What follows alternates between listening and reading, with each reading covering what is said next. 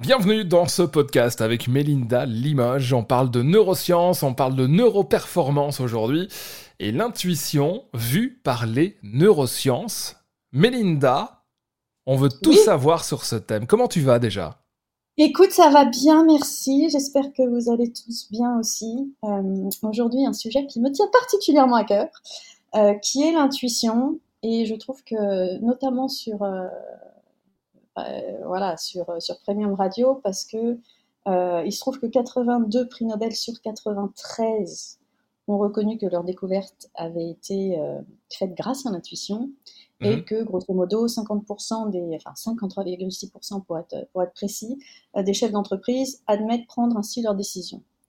Alors que souvent ça reste un petit peu quand même tabou ce genre de choses, genre mais c'est quoi l'intuition, c'est un peu magique. Et on, connaît tous, euh, on connaît tous ça, enfin ce petit ressenti, cette petite voix, ce sixième sens qui nous fait dire ah bah tiens ce projet je le sens pas ou tiens ce job en fait je devrais pas l'accepter mais je sais pas, il y a un truc qui me pousse, je suis sûre que ça va être bien pour moi. Et, en fait, et je pense qu'on est tous un peu pareil. Si j'ai si j'ai regretté de souvent pas l'avoir suivi cette intuition, quand je l'ai suivie, j'ai vraiment jamais regretté. Donc concrètement, d'où ça vient?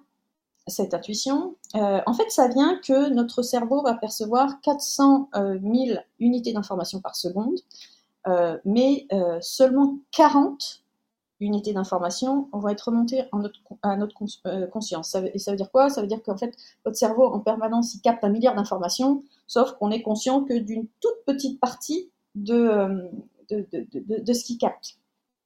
Et du coup, c'est ce qui, quand on a justement cette petite voix où on se dit, bah voilà, je devrais dire oui à cette proposition, euh, euh, mais euh, je ne sais pas pourquoi je le sens pas. Ce qui se passe d'un point de vue neuroscientifique, c'est que vous avez perçu une information dans ces 400 000 unités d'information qui sont dans votre inconscient, mais que cette information, elle n'est pas passée dans votre conscient. C'est pour ça qu'en fait, vous, vous, vous, sentez un truc, c'est-à-dire vous avez perçu quelque chose, mais c'est inconscient, et c'est pour ça que vous ne pouvez pas expliquer euh, ce qui se passe et que c'est une intuition. Donc en fait, faire confiance à, son intuition, c'est quoi? C'est juste faire confiance à son cerveau. Donc ça n'a absolument rien de magique. Euh, donc faites conscience, euh, voilà, faites confiance avec son intuition. L'intuition, c'est quoi? Bah, C'est effectivement pas du raisonnement, ça va être ça va être quelque chose d'assez spontané, assez immédiat, euh, assez. Euh, c'est quelque chose qu'on a tous. Euh, les neurosciences ont, ont, validé cette notion d'intuition, et surtout, c'est quelque chose qu'on peut tous développer. Et, en plus, c'est l'été, donc sur la plage, développer votre intuition. Moi, c'est un exercice que je fais beaucoup avec mon fils, par exemple.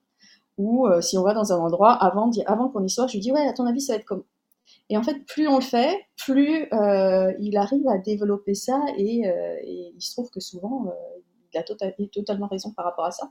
Donc, comment on fait pour développer son, intuition et la solliciter un peu plus? Déjà, il faut être au calme. Ça sera impossible. Si vous avez une, admettons vous avez une grosse décision à prendre et vous dites, voilà, qu'est-ce que me dit mon intuition? Qu'est-ce que me dit mon cerveau du coup, mais mon intuition, il faut être au calme. Vous ne pourrez pas écouter votre intuition si vous êtes dans un endroit avec euh, beaucoup de bruit ou euh, vous êtes sursollicité. Donc il faut se trouver dans un, endroit où votre esprit peut euh, vagabonder. idéalement, en général d'ailleurs, ces intuitions, elles viennent quand vous faites des trucs, quand vous êtes sous la douche ou vous faites une activité où vous pensez pas du tout, vous perdez la notion du temps. Donc mettez-vous au calme. la méditation peut d'ailleurs beaucoup aider aussi mettez-vous calme, écoutez vos ressentis. En fait, comment, euh, comment votre corps réagit par rapport à cette décision que vous allez apprendre, par exemple? Est-ce que vous vous sentez angoissé? Est-ce que vous vous sentez descendu? Et ça, ça, ça va vous donner, euh, ça va vous donner des, euh, des pistes.